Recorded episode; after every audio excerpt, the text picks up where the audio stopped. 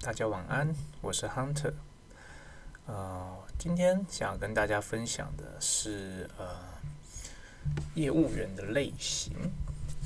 嗯，前几天看到一篇文章，那他在文章内把业务员的类型分为五大类，基本上它是分为呃关系建立型、卖力工作型、独行侠、被动的问题解决者。以及挑战者这五大类。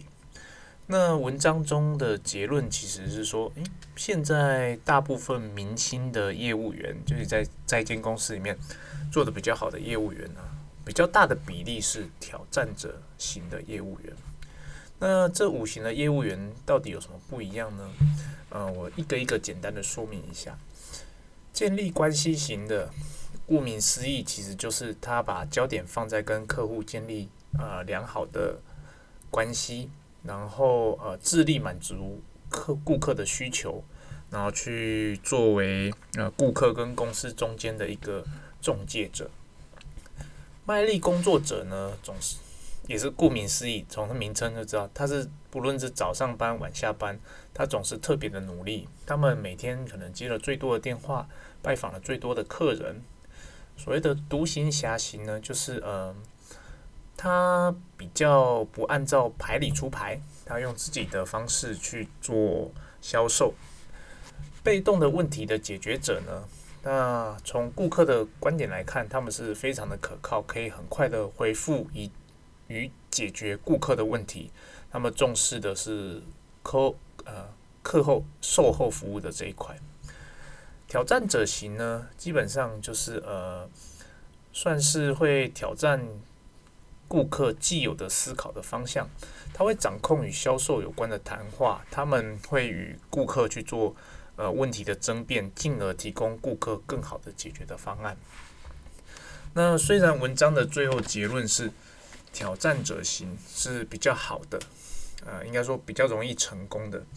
那就我个人的观点来看呢，呃，这句话是一半对一半错了。那我在会议中，我把这个问题，啊，我把这篇文章呢分享给同仁去思考。那给同仁去思考一下，他们自己可能是属于哪一型的呃业务人员呢？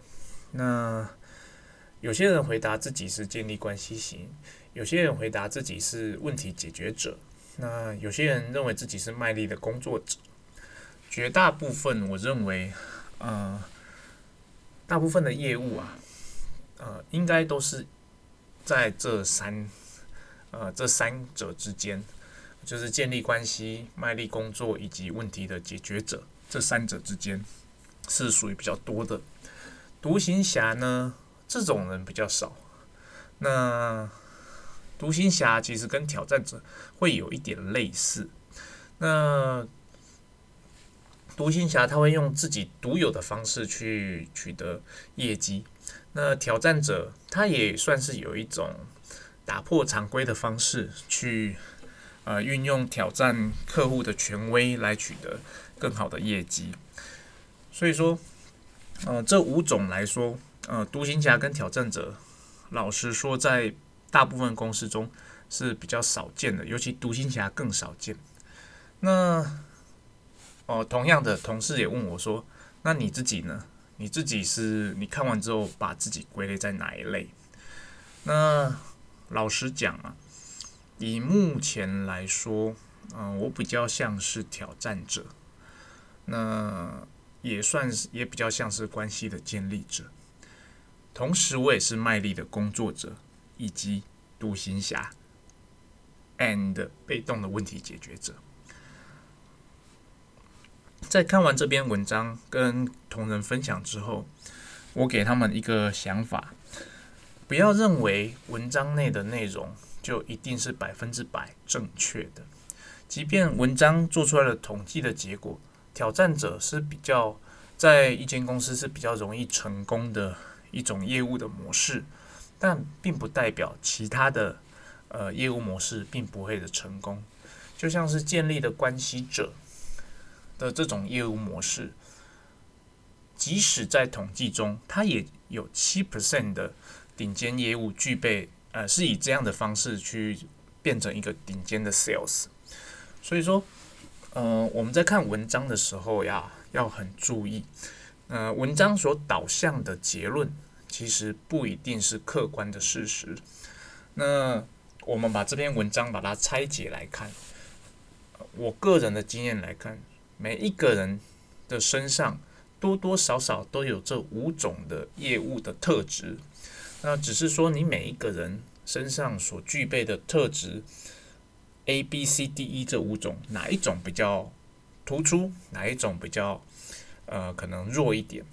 那只要你的突出的那一项，假设。呃，举例来讲，假设是卖力工作者，你早晚特别的努力，那你这项特质在某些行业中，你就是可以利用这项特质去成功。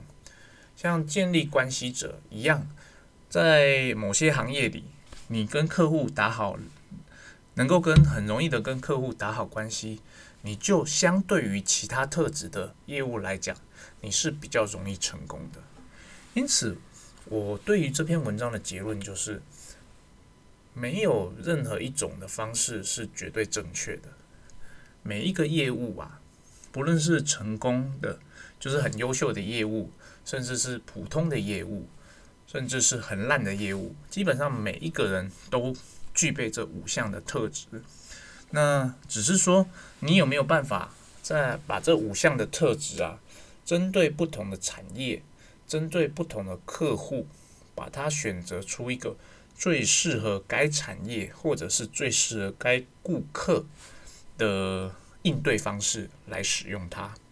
如果你能够做到这样的弹性，基本上，呃，不论你在怎么样的产业，不论你是 B to B 或是 B to C，其实你都比较容易成功。那其实大家都知道，其实很多时候。这种呃所谓的调查，你看到的这些成功人士，他嗯，比举举例来说，以这篇文章来，虽然他他的结论是百分之四十的呃顶尖业务，基本上他是属于挑战者的这类型，但是他并没有揭露出他在做调查时候，他所访查的这个啊到底是哪一个产业哦。有可能他访查那个产业挑挑战者这个业务特质是比较容易成功的，那是不是有可能当他跳到另外一个产业的时候，建立关系者反而是成功的比率容易比较高？哦，这是我们在看文章的时候需要思考的特质。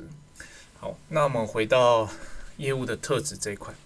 那以我个人来讲，我刚刚说，其实我身上确实都有这五种的特质。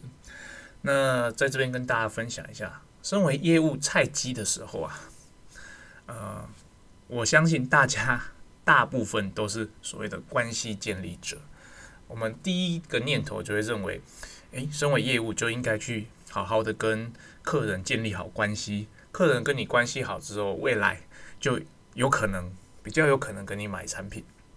反正我相信这是所有的菜鸡在初期一定会有的一种想法。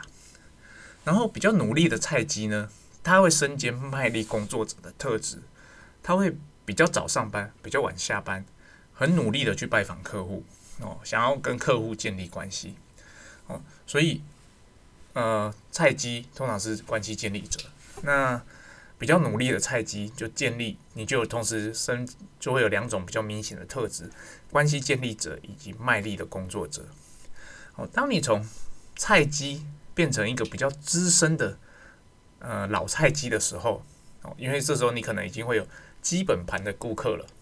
哦，这这些顾客就会变成你的算是手上的呃可能的生意来源，你就会很努力的想要解决这些顾客。